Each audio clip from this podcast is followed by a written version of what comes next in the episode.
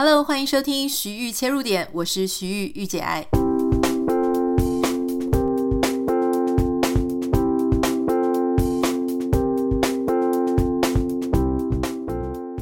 今天非常高兴邀请到这个苦林老师哈，之前他来我们节目是跟大家分享关于植物的各种很有趣的事情，但是呢，今天我们有一个。真的被吓了一跳的事情哦！我记得我妈妈那一天赖我，就跟我说：“你赶快传讯息给苦林老师。”我说：“到底发生什么事情？”然后他就说他在新闻当中看到苦林老师生病了。然后我妈妈真的是，因为她很喜欢苦林老师的书，所以呢，她应该是担心到已经落泪了哈。所以今天我们要邀请苦林老师来上我们的节目，就是想要了解说老师现在身体到底好不好，到底发生了什么事情。而且它发生了这么重要的一件事情，居然我们一整年通通都不知道。那我们就来欢迎苦林老师。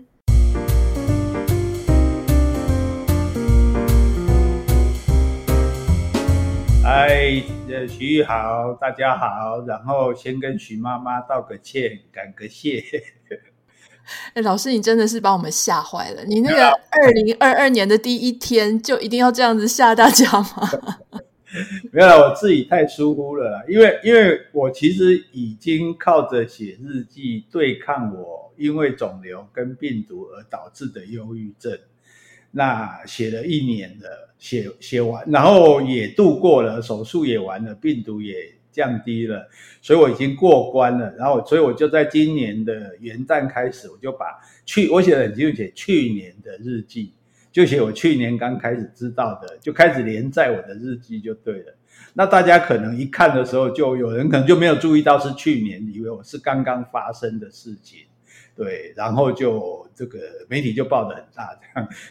搞得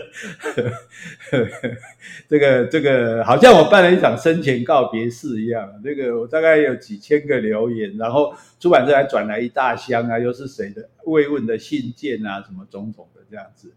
哎，那让让大家担惊受怕哦，这个实在是非常对不起哦。所以，哎，除了跟徐妈妈道歉，也跟所有为我担心的人哈，为我这个呃加油打气的人哈。而且你知道，我现在已经有一百多种那种治疗癌症的各种秘方啊，这个方方法啊、偏方啊，各种的这个药物啊、医生名医啊，所以其实就感谢感受到大家的对我的。浓浓的爱啊，所以我其实，虽然是这个误打误撞造成这件事情，造成这个误会，但是对我来讲，其实是一个非常充满感激的一个一个事情。嗯，好，如果现在在收听节目的大家不太知道我们现在在聊什么的话，我要跟大家念一下哈，就是苦苓老师呢，他在二零二一年啊，应该是。我这边看是二零二一最后一天了，好，那台湾时间应该是二零二二年的一月一号。他写说呢，二零二一一月一号天气晴，标题是去年的日记。第一段呢就写说，新年的第一天，我带着肝脏中的十四点五公分肿瘤和超过四百万个 B 肝病毒，努力的活下去。想想自己真是个自大狂，这辈子都觉得自己身体不错，上山下海出国游玩，一日来回北高上电视通告，似乎从来都没有力不从心的感觉。然后就开始叙述自己的身体状况。哈，那我的身体也是在我自以为健康的时候，忽然向我全面宣战，似乎在不知不觉之间呢，体力就变差了。经常经常精神不济，身上也常出现莫名的酸痛。本来我也不以为意，觉得只是一个所谓的男性更年期。毕竟我也不折不扣超过六十五岁，已经算是一个合法的老人了。然后呢，就开始就是老师就叙述说，哎，有耳鸣，而且嘴巴忽然冒莫名的冒出咸味哦。所以这真的让大家超级担心。我看老师也去上新闻哇有聊。相关的这一件事情哈，就是老师，我真的不太，就是你可不可以跟我们叙述一下这个过程？就是你怎么发现身体上的病灶，原本完全都没有什么前兆吗？没有，就是在前年中的时候，前年中的时候开始，忽然嘴巴变得非常咸，就好像嘴里随时随地含着一个盐块这样子。然后耳鸣也很严重，轻微的时候像蝉叫，重的时候像工厂的机器声这样，然后经常的会感到疲惫，哎啊，所以就去看一个人家介绍的一个中医，结果很很特别哦，这个中医没有帮我治疗，他建议我去看西医的肝脏科，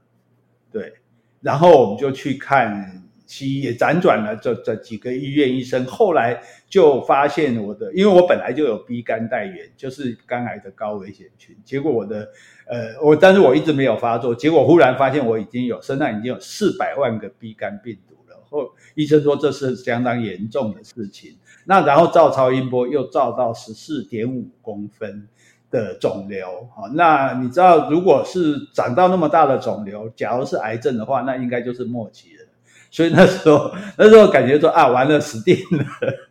所以才会有那么多的，就是呃，连续几天日记里面看起来那么，所以看我我我有跟大家警告说，这心脏不够强，最好不要看我的日记，因为实在是太阴暗、太灰色、太那个那个负面思想了。它是，可是对我来讲，那因为这两个。这件事情可能对我，我可能胆小鬼太恐惧，所以造成我的忧郁症。其实比较严重的是我的忧郁症，我就是那时候就是完全的自我否定、自我怀疑、自我放弃，就觉得真的感觉是自己心理上感觉自己是活不下去了。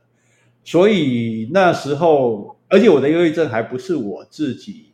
知道的，是我因为我本来就自律神经失调，有去看身心科。就那次去看身心科医师，回来之后，诶，医生犀牛，医生的太太就打电话给我太太谢信，因为他们是同学，他说，诶，你先生忧郁症诶，我太太说啊，你怎么知道？好怎么不知道？连那个护士都看得出来，哦，所以才知道说，哇，原来我这个忧郁症的状况很严重，那我就开始这个吃药。呃，然后也想办法要对抗，因为觉得自己都完全没有用了，因为那时候变成什么事都不能做，就是觉得连自己连上通告都没办法讲，我所以那时候我所有的通告都推掉，固定上的节目也都不上了，然后连演讲都讲一半，讲到一半几乎要倒在地倒下去，所以等于就是说，然后也写不出，连脸书都几乎写不出来，然后觉得什么事都没办法做，我就觉得说那我完蛋了，每天就是这种。呃，了无生趣，然后失魂落魄，然后度日如年，所以我就想说，那医生也建议，我就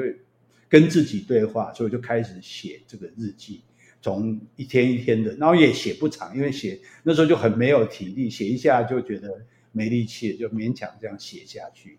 呃，那在写的时候呢，呃，写了几天，那也都没有人看了，没有没有人看过。而且写的时候，其实这本这个日记不是写给人家看的，所以里面用很多话也就很粗鲁，或者是呃很悲观，然后很很很黑暗这样，很阴暗这样子。那那时候我就有寄给出版社的编辑，我唯一寄给他看，因为他那时候我出版了一本庄子的书嘛，叫做那个《凡事问庄子》。那本来北中南都要办签书会，场地都弄好了。读者也报名了，可是因为我的状况不行，所以就全部都推掉。那那对出版社当然也造成很大的困扰，所以我就想说把日记寄给他，让他知道我发生了这个事情。结果他看了之后，他就觉得说：“哎，这日记好像里面也有一点意思，也有一点用处啊，说不定对有些人可能会是有帮助。”他就说：“那你继续写，我们将来来把它出书。”我说：“我说那要叫什么书？叫最后书嘛，就是我这辈子会写的最后一本书嘛。那就把它后来就把它取名叫最后书——苦林的余生日记。然后大概写到去年的，因为我还有一个很大的问题，就是在于说，呃，因为我本来应该就有肿瘤，就赶快去手术嘛。可是医生说，因为我的 B 肝病毒这么高，所以要把 B 肝病毒吃药。”控制下来，降低之后才能手术，所以就就慢慢的吃药，等这个病毒降低。等到病毒比较低之后呢，又碰到疫情，所以我一直拖到九月份，一月份知道这个事情，九月才去手术。所以一月到九月之间，我的那个就等于是一个等待宣判死刑的囚犯那样子。那还好，就是过了之后，我的忧郁症也有一度有比较好，一度比较严重，但是到十月。八号我就写日记的最后一篇，刚好是我六十六岁的生日，就把这些日记写完了。那所以才从今年开始想拿出来给大家呃，也不算分享，我觉得比较像是分摊了，因为里面都是都是负的东西比较多，所以大概的经过是这样。嗯，我其实蛮谢谢苦苓老师的，因为其实老师如果记得的话，我有跟你说，我自己的妈妈也是忧郁症的状况嘛，那她也是去看身心科。我妈妈的状况应该是说，她从呃公家机关退休之后，那有几年的时间呢，就是以前。在退休之前都会有一大堆的计划嘛，那退休之后就是都没有去做，然后呢又遇到丧偶的情形，然后我可能也比较少在家，然后可能有一些你知道，因为公务人员他们其实是有月退的，所以他其实基本上呢也不用说为了要去赚钱，然后跑去呃要想东想西，然后每天忙到没有那个头脑没有心情想，所以他们其实是过着还蛮。怎么讲呢？就是你会不知道他们到底在烦恼什么，可是他们就是忧郁症了，然后晚上就是睡不着了。然后妈妈甚至在去看身心科、去看诊所的时候呢，遇到了一堆我学校以前的老师们，他们也通通都去看身心科，因为他们也都睡不着。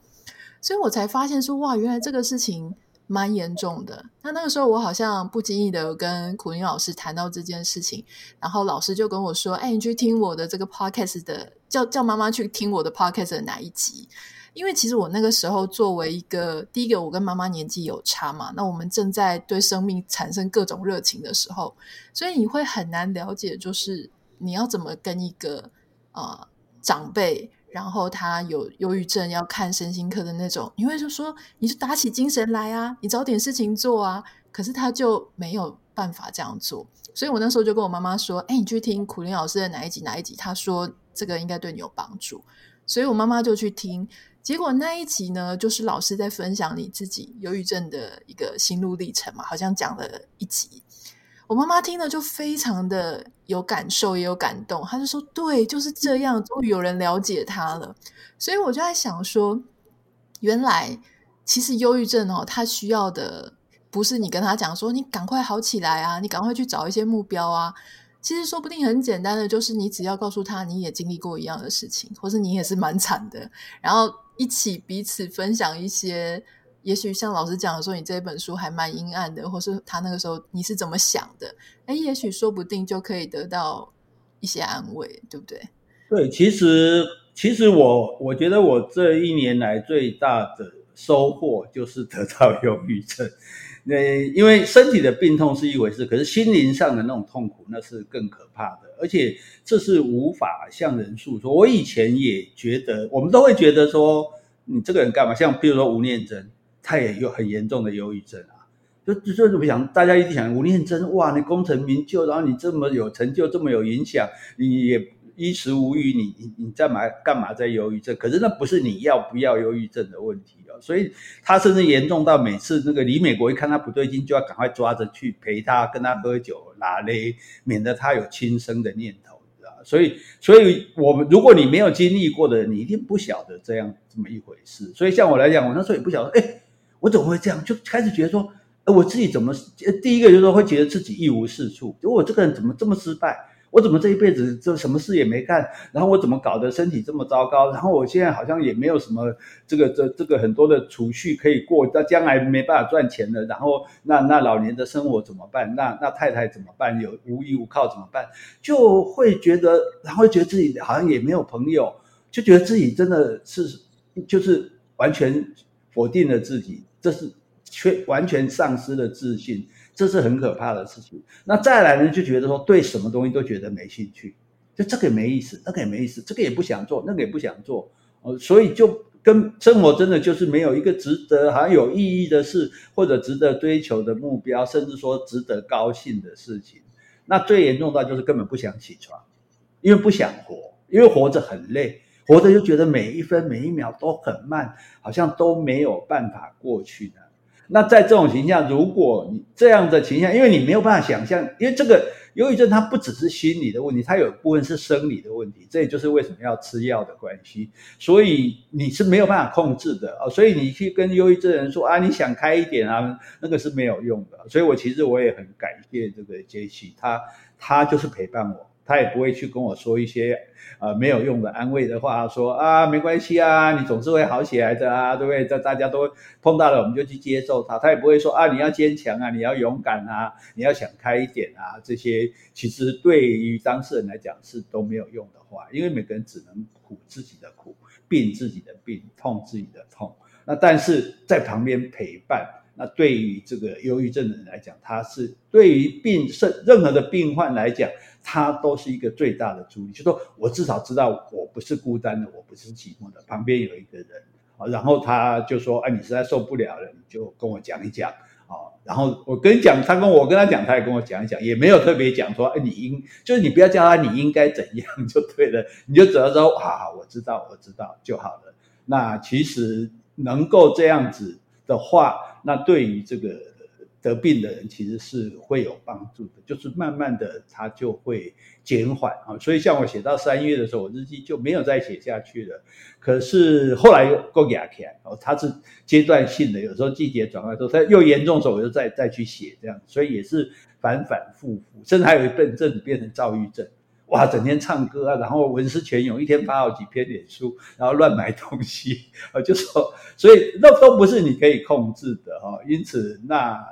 所以我觉得能够让我理解说，哦，原来自己原来忧郁症的人，他们是在受着这样的苦，那我也能感受到这种苦，那我也慢慢的从这个苦里面去走出来。那我觉得这一件事情对我的人生其实是是一个很。很大很重大的事，嗯，对我我我很同意，就是其实陪伴是蛮重要的哈。比方说，像我自己虽然人在国外，但是我是几乎每天都会跟我妈妈视讯。但有时候如果她的状况不好的时候，视讯说真的对我来说也是有压力的，因为你会很担心说，哎，本来你好好的心情，结果一视讯之后，然后马上也是跌到谷底。所以后来我就想了一件事情，我就想说。不知道，因为我妈妈就像老师刚刚讲的，就是什么都没有兴趣，所以我后来就误打误撞的啦，我就给她一个数独，就日本的那个数学的数独立的独的那个数独的那种游戏。一开始给她什么四乘四的格子，然后让她去破解。后来呢，诶，我就她就一下子就破解完了之后，我就给她九乘九，就是一般正常的那种啊，一二三四五六七八九，一二三四五六七八九，直的横的，然后让她去排。哎，没有想到，因为我妈金牛座的，你知道金牛座的人啊，就是有非常执着的那种，呃，一定要把事情做完的那种天性，所以当他看到有数字有格子居然填不满，或是居然重复了，他就整个斗志都来了。所以这个真的让我非常的惊讶，就是他从一个完全没有兴趣。然后我就真的寄了好多书给他看啊，就是老师的书啊，黄月水老师的书啊，全部都寄给我妈。可是你知道，有时候他本来就不是一个非常喜欢看书的人，那你只是让他看书，他也会觉得有时候看不下去嘛。那后来就玩数独。那玩数独的方式呢？你也不是叫他装一个 app 在他的手机里面，因为那样很无聊，所以都是我去找题目来，然后截了图寄给我妈，然后我妈如果解出来了，我就会跟她说：“哇，你好棒，好厉害！”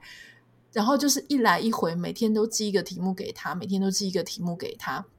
他后来慢慢的就居然做出兴趣来，然后做出成就感来了。他从以前就是觉得自己很不会念书，然后数学很烂，那数学。数独虽然跟数学没什么关系啦，但是看起来至少是数字嘛。哦，他信心大增，我就跟他说：“哇，你要是那个时候哦，就是读书的时候有这么认真的话，你早就上台大了。”然后我妈妈就觉得很开心。对啊，所以那个对啊，所以那时候那个杰西每天压着，不是压着我了，就是呃陪着我做 Podcast。那是那是那是我那一整天中唯一一件觉得有意义的事情，就说哎，至少我还能做一件事，然后有一些人听到，然后有一些回应啊，所以所以我觉得其实我除了在这个病里面，我除了学习说，第一个是你怎么跟痛苦相处啊，就是说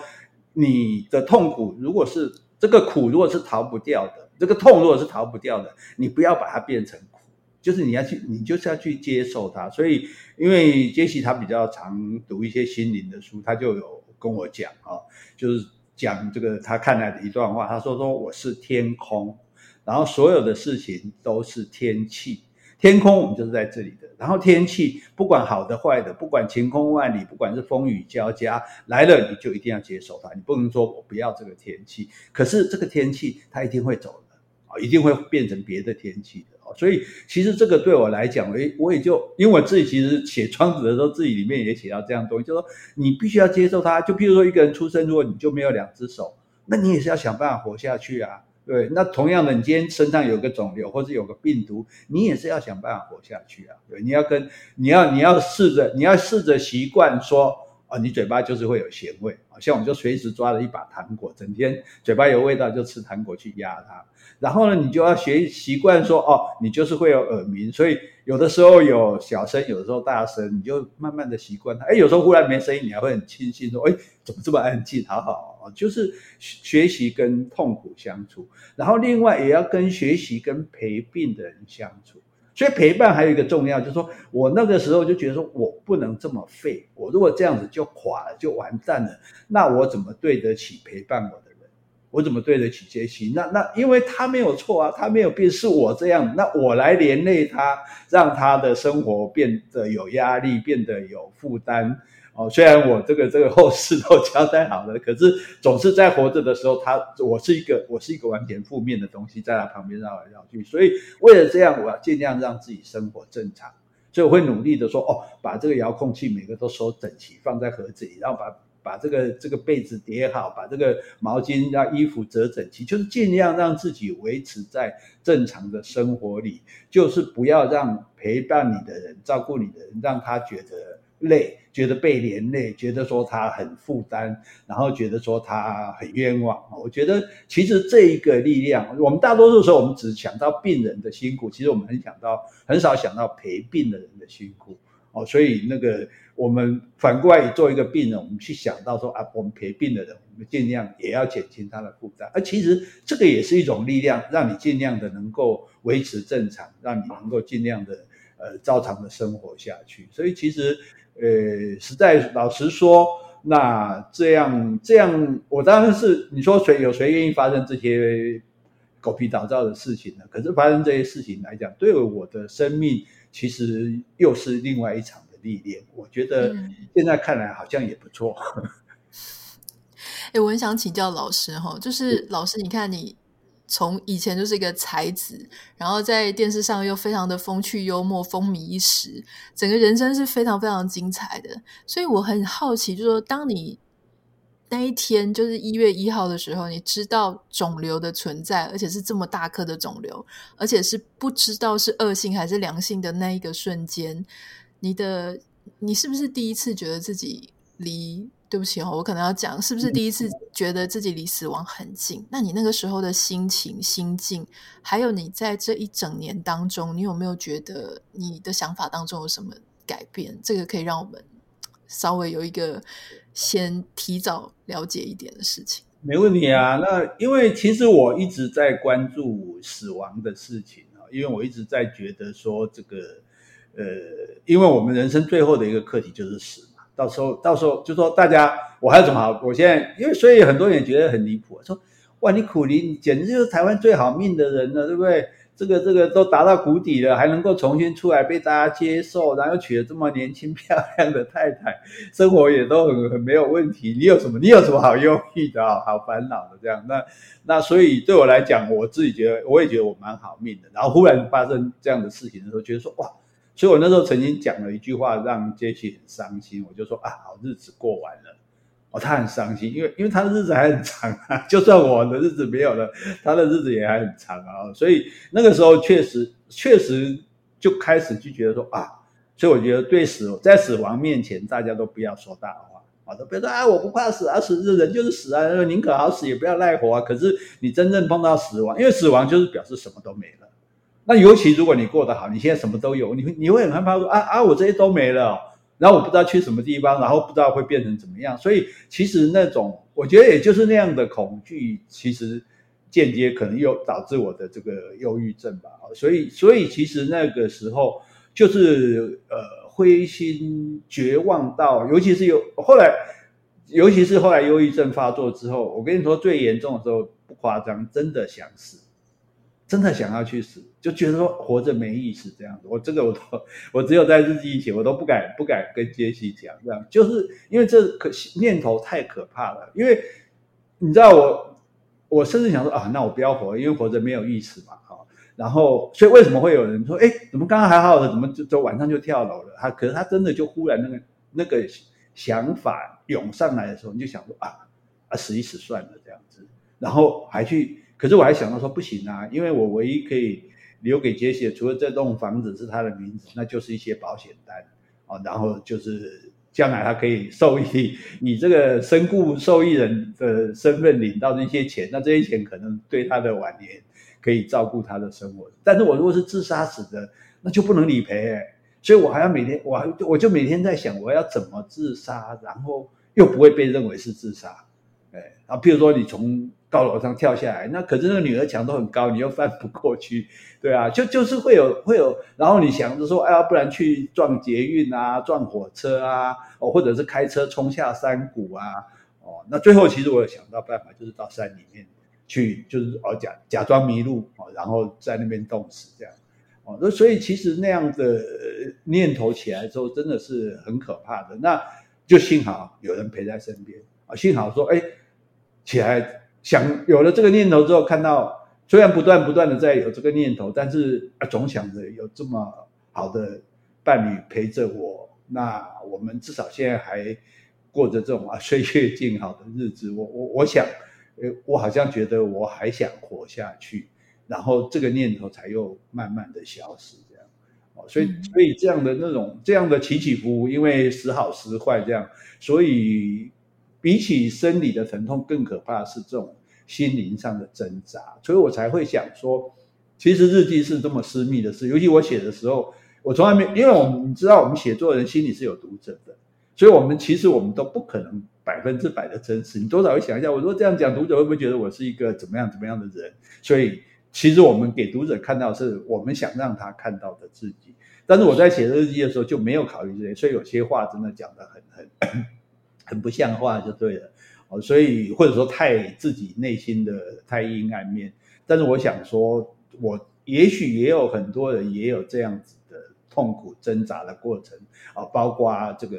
对。癌症啊，对肿瘤，虽然我不是癌症啊，对这种事情的抗这个害怕或者是反抵抗哦，然后包括自己要怎么样从这个忧郁的困境中解脱出来，那我就想说，那如果这个东西给一些人看，就像你刚刚讲你妈妈，其实我能讲那一段话，也是因为我经历了这个，不然我哪里懂什么忧郁症？我们也不太会关心别人讲那忧郁症是怎么样这样子。哦，所以就说，如果能对一些人有帮助，那我这个我的余生日记，我的最后书，最后一本书嘛，总算是对社会还有，但这还有一点用啊，让我觉得说，好了，那我的这算是我的那个资源回收最后价值好了。哦，所以这所以这样的一年过来了，我才打算来让大家，才才让大家晓得，所以所以这样很不好意思，就是吓到大家，因为每个人都说，哎，我看起来好好的啊，你还嘻嘻哈哈的，其实我有。很大概有半年以上的时间是完全消失的，只是大家没有注意到而已。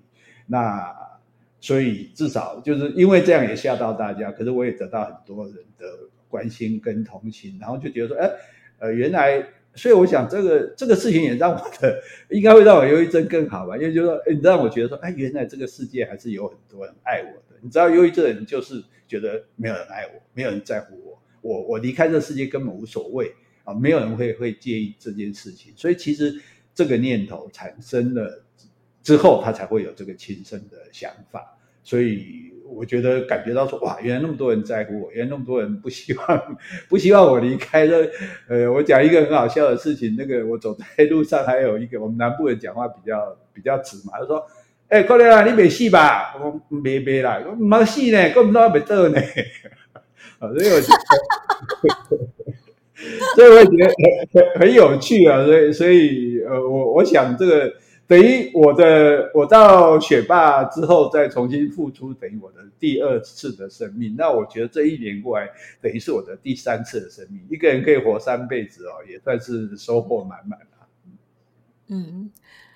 这个我刚刚听老师讲，我实在是有很多想要 feedback。第一个就是我觉得我们先讲说，老师，我觉得。那个年代啊，做错感情上的事情，好像比现在更严重，你不觉得吗？你看那个罗志祥，他才沉潜两年，我判断王力宏大概沉潜一年，他就会出来。可是你那时候真的是沉潜好多年哦。没有，我那时候其实我根本没有想要再出来，对，所以我是躲到山里面去，我就觉得说，我就是了此，因为我那时候只有四个字叫了此残生，就是我我就不要在众人面，我也不要再做一个公众人物了，我就去当一个呃躲在山里面当一个解说员，然后因为我们那些解说员的同学，他们是比较注关注自然的人，他们对社会的兴趣不大，所以他们不太介意我是什么人或者我做过什么事，甚至有的人根本不晓得我干嘛了啊。然后他们就是把我当做一个七百二十四号解说员来对待我。那我也觉得在那边如鱼得水嘛，因为不需要跟很多人接触嘛。我需要接触的就是哎，想要来山上走步道听看风景、听我讲生态的人。所以我其实没有打算要付出的。那是后来因为我身为讲师之后写了我的教案，那写教案的时候我就想说，那干脆把它写成书。我写成一个跟小女孩，就是古灵与瓦信的魔法阵，跟小女孩的对话。那我想说，如果小女孩都听得懂，都觉得有趣，那大家应该都会想要看这样子。那可是那也只是在计划。那是因为虞美人她那时候因为黄老师他的那个未婚妈妈的中途之家八八风灾受损的，在募款嘛，那我我就捐款。的同时，虞美人因为虞美人没事就打电话给我说，你要不要上电视？我就跟他说，诶，你捐十万我就上。结果虞美人多有豪气，他说我捐一百万，你给我来上十次，哦，所以我才对，所以所以我觉得这这个一来是这种，这种不是一个爱情而，还是一个一个好友情，因为他其实就是要让我再出来这样子，对，所以然后我就才又复出，然后大家也接受了这个，接受了我这个诶。爱情更深，呃，婚姻更深人啊。那因此，我想，呃，等于说，其实大家已经给了我这个重生的机会了。那这一次，我又我又有这种不同的经历，又又重生了一次。我觉得我真的是死去活来好几次。那一次是整个人格的磨，人格被摩擦掉。那这一次是自己自我。这个自自我才才这个这个这个解决掉了，然后然后但是都能够重新再活过来，所以我觉得我真的是一个非常幸运的人，我只能这样说。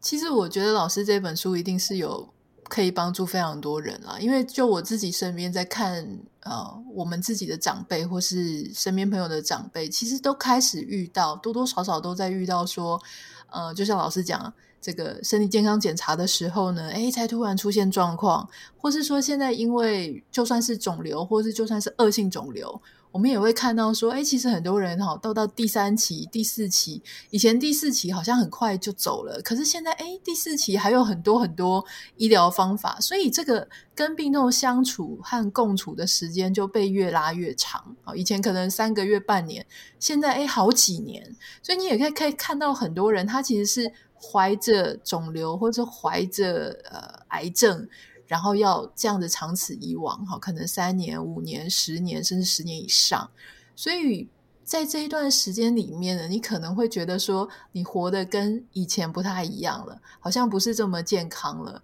好像要快乐也没有办法完完全全的快乐起来。所以那这一段时间到底应该怎么共处呢？老师呃，这本书叫做《苦苓的余生日记》嘛。那我在看这本书的书名的时候，其实我就在想一件事，就是，诶，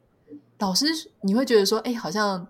有肿瘤的人，或是得病的人，他们写余生日记啊，就感觉好像来日无多。可是换个角度想，我们每一个人现在面对从现在哦，就像你现在正在收听 Podcast 节目，从你现在开始到你闭上眼睛那一天，这不是就是。你的余生也是我的余生，都是大家的余生。换句话说，余生其实就是你人生的一部分。所以余生其实不，嘿，对吗？好，不是真真的这么可怕，只是我们从来没有想过说，我现在正在过的每一天就是我的余生。所以这一点，老师怎么想？就是怎么跟你的余生共处？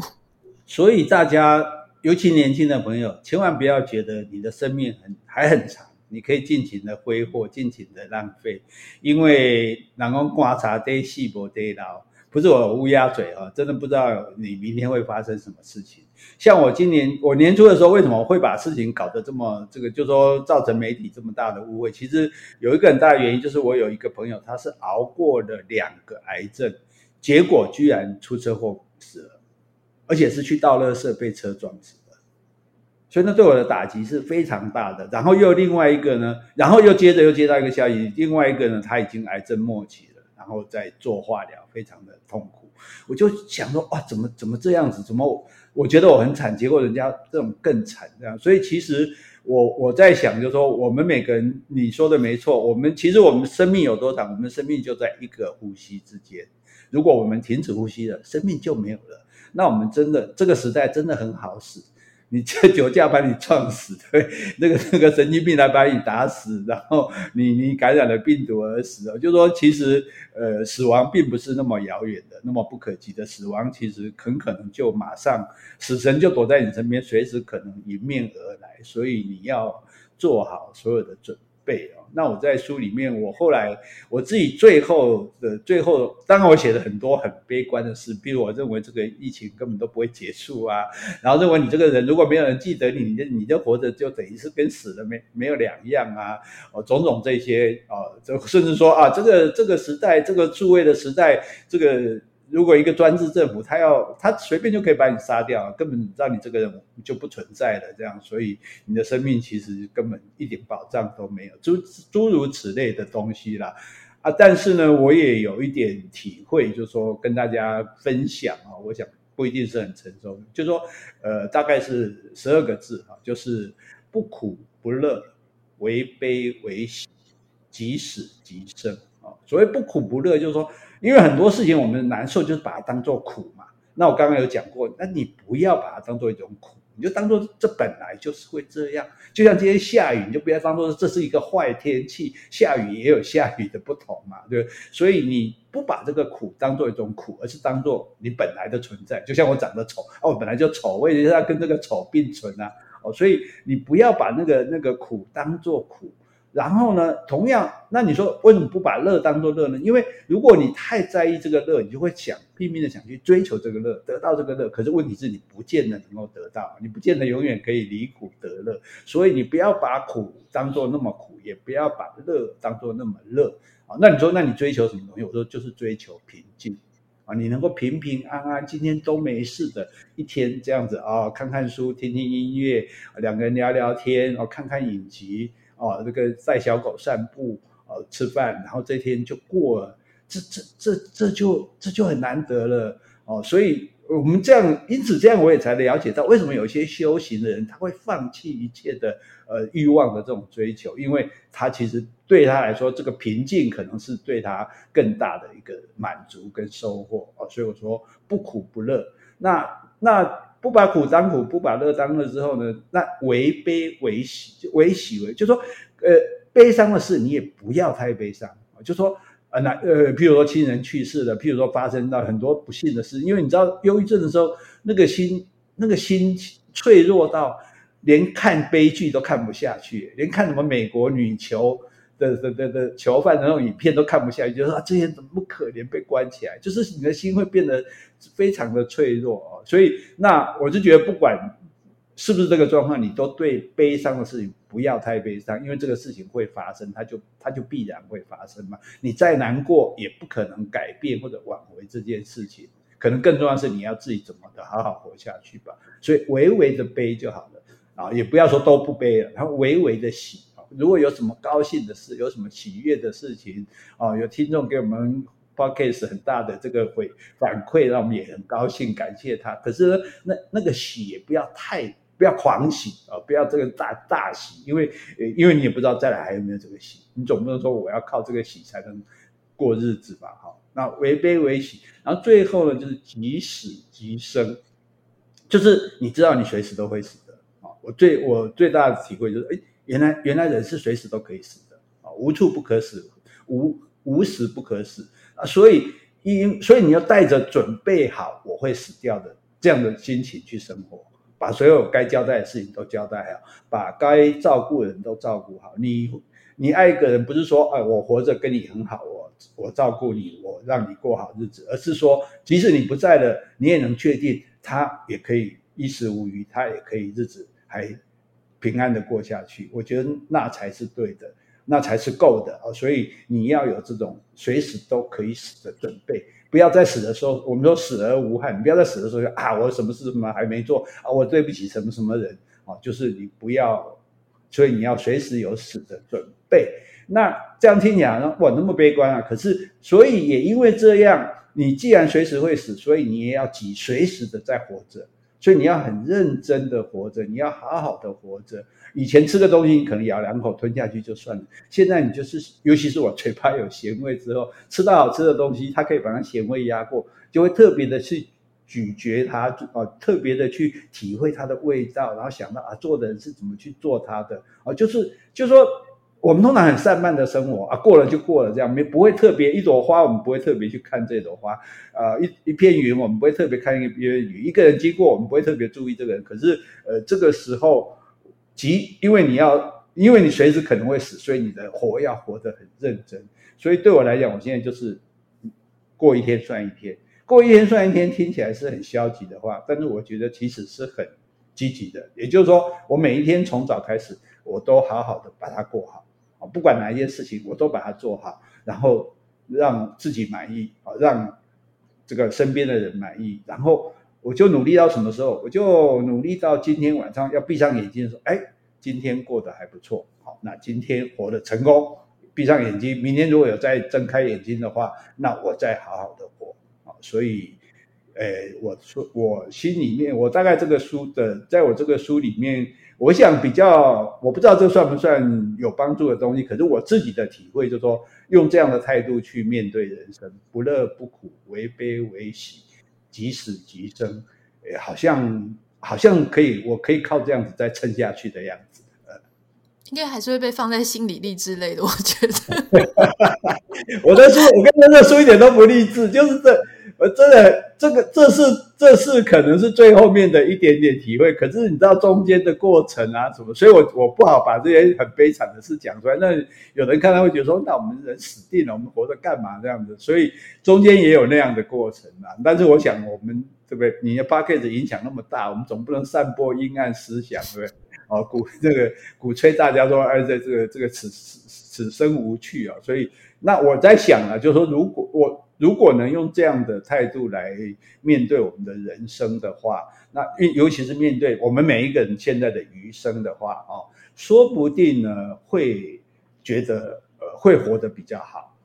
然后呢也会比较不那么害怕死亡。我也不晓得了哈。那但是就就是就我只能体会到这样，我的慧根有限。我觉得老师刚刚讲的很好，就是说。呃，反正每个人真的都总有一天会死掉，只是我们常常都避免去想那一天有可能会发生。可是你看历史上这几千年来，死掉的人真的是比活着的人多很多很多很多嘛？那哎，老师，我有点好奇，因为我那天看到一个新闻，好，既然我们今天都已经在聊生死的事情，因为我其实一直都觉得我们真的应该要推安乐死。那当然有很多很多的政策啊，或是相关的配套。不过我那一天看到新闻，他有提到说，因为瑞士本来就可以安乐死，那他们最近有一个科技哦，就是说他会让啊、因为以前他们就是说，不管是加工或是自己来，就是啊、在一个病房里面或者在一个空间里面，然后就躺在床上。可是他们现在有一个新科技，是有一个像圆形的一个蛋哦，那这个蛋呢，它是透明的，所以如果你已经符合它所有的条件，然后呃也。也可以进行安乐死的时候，这个蛋是可以移动的，好，所以这个人呢，他就坐到这个蛋里面去，然后这个蛋是透明的，你可以，呃，这根据这个报道上面是你可以推到推这个蛋到任何你想要去的地方，然后它会慢慢的释放一种据说会让你不会很痛苦的气体，然后慢慢的、慢慢的就像睡着这样子。如果这个事情真的可以成真的话，老师你会？如果是我啦，因为我就在想说，如果是我的话，我要推到哪里去会是我想要看到这个世界最后一面的地方。我就在想说，那我想要推到有草皮，然后又有这个湖边的地方。老师，如果是你的话，你会想要推到哪里？应该不会是士林夜市吧？有，我有，我最后有挑好我那个离开的地点，因为。诶，我有一次去跟朋友去爬合欢山东峰，在下来的时候就看到眼前的整个那个就是雪霸，就就是雪山，雪山到大霸尖那有一条叫圣棱线，全部是三千公尺以上的高峰，非常的漂亮。我看到所以说啊，我就跟朋友讲，我说我以后死了，麻烦你帮帮我把骨灰拿来撒在这里。哦，这也是我那时候寻想要寻死的时候，就我想去爬山，然后在那边迷路，死在那里的地方。所以你问这个地点的话，诶，我其实已经 想好了。哦，但是但是你讲到这个问题，我就想说一下，其实我的书里面也有讲，我就说，诶，其实为什么我们会有这么严重的疫情？因为我们人类就是地球的病毒。我们人类的过度的，地球的合理人口是四十亿，结果我们搞到七十亿，所以我们掠夺了这个世界所有的资源，搞到地球受不了，地球受不了就要产生抗体嘛，所以这些病毒其实就是地球的抗体，它就是来杀我们这些人类的，来杀我们这些病毒的。因为病毒，你知道病毒有一个特性是，病毒只要它跟细菌不一样，病毒如果把这个动物搞死了，病毒自己也会死。可是问题是，病毒还是不顾一切的把你搞死这样子，然后自己也完蛋。就像人类现在不顾一切的把地球要搞完蛋，然后其实人类会完蛋。而且你知道，地球不会先完蛋，先完蛋的是人类。那人类如果灭绝了，万物都高兴啊！你看疫情之后，哎，海龟出来了，小鹿出来了，这个猫头鹰出，就是本来他们活动的地方又还给他们了，所以他们就活得更好了。所以其实如果真的人类灭绝的话嘛，这个。万物都不会难过，顶多你家小狗小猫可能会有点难过而已。所以，所以那为什么地球会造成这个问题呢？就是因为人活太久了。讲难听点，就是就是我我处理的这些话，你该死的不死。因为我们现在医学进步，我们的科技进步，所以其实老实讲，现在如果说你。下定决心不让一个人死，你他还真的死不掉。我可以用机器维持你，我可以用药物维持你。然后不管你已经变得不成人形了，不管你是再怎么样的痛苦，可是我还是可以让你活着。那那这个其实是对受苦的人的一个一个一个霸凌，因为真正以前我都看我们都看不起自杀人，觉得啊自杀人就是懦弱啊、没用啊、胆小啊，对不对？不敢面对现实，逃避啊。可是我现在才能够体会说。自杀人就是因为他生的痛苦，他已经无法承受到，他宁愿不要生了嘛，不要活了嘛。对，所以我们我们其实应该对这些人更有同理心，说什么事情导致于他，什么状况导致于他，呃，连活下去的这个这个心都没有了。那同样就说，如果这个人他已经觉得我的我非常的痛苦。然后我已经没有办法，我已经觉得生亦何欢，活着已经没有意思了。为什么？为什么他没有权利自己决定说，哎，那我不要活了，你们不要管我，你们不要动我，哎，我要走了啊！我我我我是一直觉得说，人不能决定自己的出生，那至少人可以决定自己的死亡啊。所以我们应该夺回自己的死亡权才对。所以也也安乐死这样的名词，其实好像说。大家觉得死是一件苦的事，所以我们要让他安乐的死。其实我觉得应该是把它叫做自觉死，就是说我要自己要死。所以我更希望是他可能是像一个快筛剂一样，到时候我就可以订购，然后他就送过来。因为因为你知道自杀，我 我因为有过自杀经历，才发现这个也要自杀很难呢。因为你要上吊也也家里也没有粮啊，然后也也也没有绳，也没有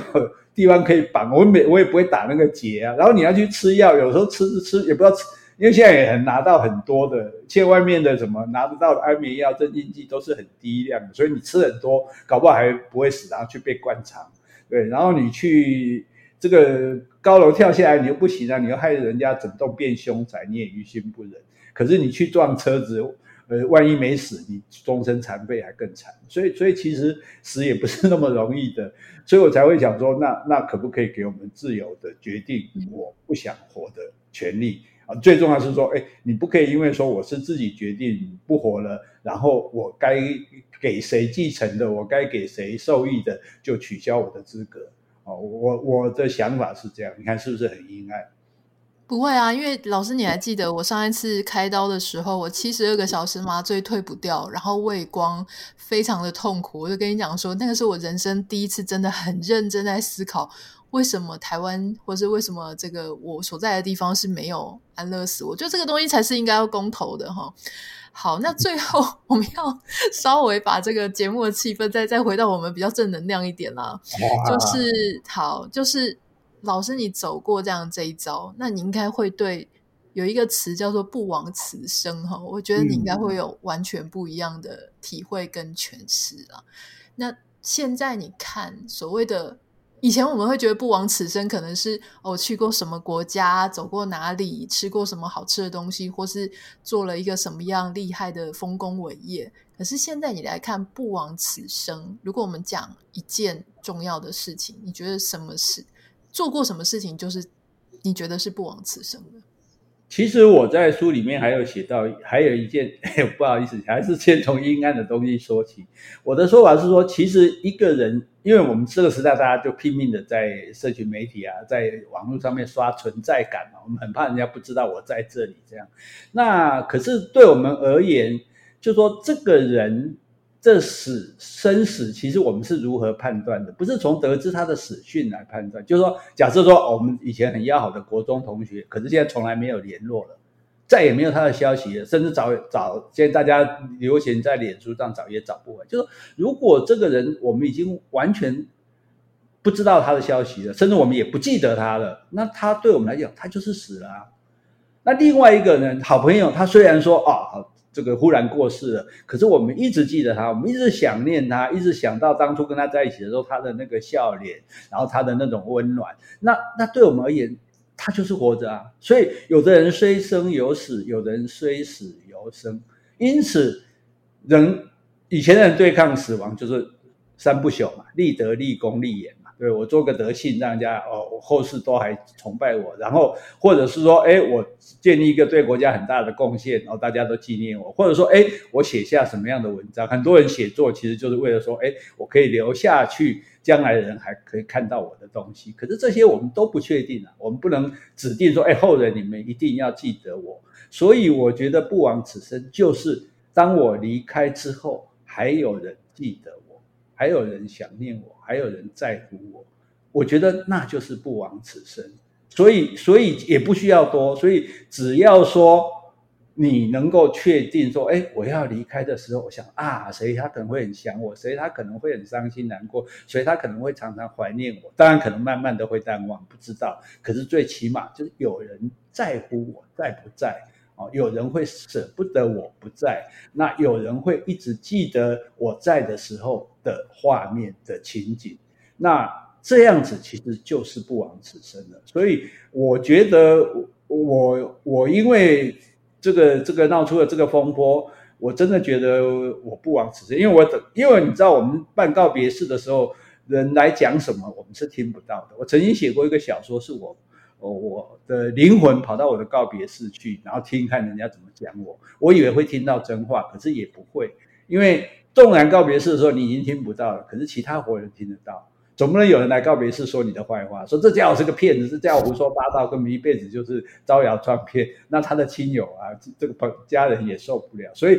也听不到真话啊。所以，所以对我来说，那我等于因为这个事情办了一个生前告别式。那所有的人，因为我看到那种，就是啊，好多人就是又就不管他们的难过啊、惋惜啊，哦，或者是对我的加油打气啊，啊，然后对我的这个这个勉励啊，哦，甚至对我的讥讽，我都觉得说，我讲一个最有趣的是，有我收到一个私讯，他说，诶，虽然我是一个韩粉，但是我仍然我还是希望你健康。他真的很善良。对啊，对啊，我就觉得你看人性本善嘛，对不对？所以，所以就说，呃，让你觉得，当然，这个，这，大家不一定有这个机会这样，因为我觉得这也也不要这样比较好了，因为这样其实也会造成，呃，让大家即使是虚惊，我想也是惊，那也是不好的啊，不要让大家无谓的担忧这样。所以，可是对我而言，我就会觉得说啊，那那看来。至少当初不是在那边自我否定、自我怀疑吗？自我放弃吗？那现在，哎，我好像得到肯定了，得到了确信了，知道说，哎，我活着原来对某些人，对一些人还是值得的，我活着有一些人还是在意的，那我活着有一些人还是喜欢的，那当然不是说为了他们而活下去，就就觉得说，哦，那我真的可以算是不枉此生了。那即使都没有这些，说啊，那我没有怎么办？那即使有一个、两个。哦，亲爱的人，好的朋友，他们在意你，我觉得你其实就不枉此生了。嗯嗯，我觉得老师刚刚讲的很好，就是说。其实只要那些我们在意的、我们爱的人，他们记得我们就好了。那他们要能够记得我们，也不是因为我钱赚多少，或是也是也不是因为说呃我有多厉害，而是因为我曾经在我还活着的时候，我对他们也很好，或是我真的也对他们有付出，或是我们有一些很美好的共创美好的回忆嘛。那最后，最后，最后，老师，你有提醒我说，我要提醒你 讲一个什么 关于我的笑话吗？这是什么？我有点紧张。我们不能只这个只顾着这个叫大家去看这个最后书苦林的余生日记哦，我们还是要要回到这个，因为这是这个徐玉的 podcast 啊。因为你上次不是跟你老公说看到一只狗，一个说是边境牧羊犬，一个说是圣伯纳，是不是？嗯，对。对，然后你们两个就很、很、很，我觉得你这样描写婚姻也很精彩，就说，哎，最后你们觉得说应该可能是两个混种的哦，这就是这就是两个人在一起必须要不断不断做的这种协调嘛，做的呃，或者是一种让步，或者是一种和缓哈、那我我觉得这是一个非常有智慧的事情。哦，所以，所以我我我也因此更知道说，为什么那么多人要追随你的脸书啊，你的这个 Instagram，因为你真的，你这我我常常觉得啦，这是这是正面，你就我常常觉得你真的是就谆谆教诲啊，就是呃跟你的你的粉丝们，就是呃你就要很很很为他们好的，这样苦口婆心的去告诉他们该啊如何如何，然后好的东西怎么样让他们分享哦，所以我觉得像你写婚姻。这件事情其实我，觉得也很很打动我。那我要讲的是跟这个狗的品种有关的。我有一次去花莲，那住一个民宿，我就骑了一辆脚踏车，带我的小狗，我的狗是西施狗，然后呢就放在篮子前面，我就在这个田间的这个路里面在骑车啊兜风。然后呢对面来了一辆车，是一个妇人，大概是少妇，带着两个小孩。然后看到跟我这个跟我并肩而行，然后两个小孩就开始争论，一个说：“哎哎哎，那个是雪纳瑞。”然后另外一个说：“不是不是，那个是约克夏。”啊，然后两个争执不休，那他妈妈终于讲话了：“不是的，那个是苦林。” 他不，他不讲，他在讲狗啊，那个是苦苓，所以这是真实发生的事情哦，所以我觉得蛮有趣的，给大家分享啊，免得今天太灰暗了，说到时候大家说，哎呀，我从来没听过这个徐豫的 podcast 怎么那么那个那么的这个不正面哈，不不不不阳光哈，所以最后一个笑话让大家开心一下。嗯，今天真的非常谢谢苦林老师哦，我觉得。呃，老师本身的一个生命都活得很精彩。那他同时，我觉得从他的发生的很多遭遇跟故事，他本身就是一个让我们有很多很多学习的对象啦。那所以大家呢，如果说不管是你自己本身现在有很多病痛，或是你觉得很阴暗，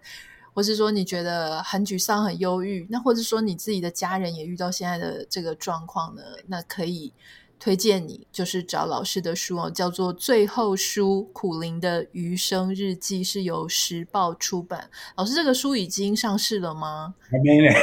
哎，什么时候会上市啊？好像好像十一号才开始预购，二十一号才实体书才会才有。OK OK，好，所以我想到时候大家应该会慢慢看我脸书上的日记。哎，如果还没有书的话。OK，好的，我想说大家已经要手刀购买了，这样。好，今天非常谢谢老师，谢谢你，拜拜。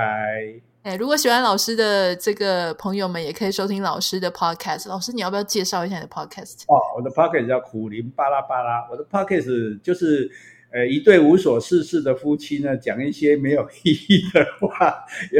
这个没有根据的知识啊，完全唯一的目的就是让大家开心哈。所以，如果诶大家想开心的话，就可以来听我们的 podcast。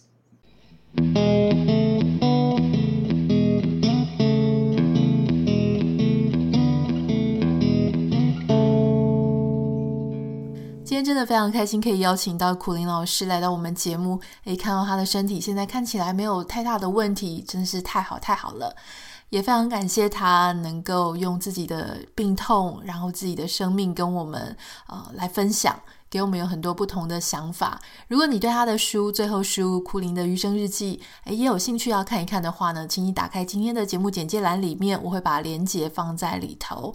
今天好像还没有上市，大概还要在十天左右。我不太知道你是哪一天听到我们节目的，你都可以点开来看一看，诶，看看书的内容，看看书的大纲，或许对你自己本身，或是对你自己的家人，都会有一些帮助哦。如果有任何想要跟我分享的，欢迎你可以私讯到我的 Instagram 账号 Anita 点 Writer A N I T A 点 W R I T E R。那我们就下次见喽，拜拜。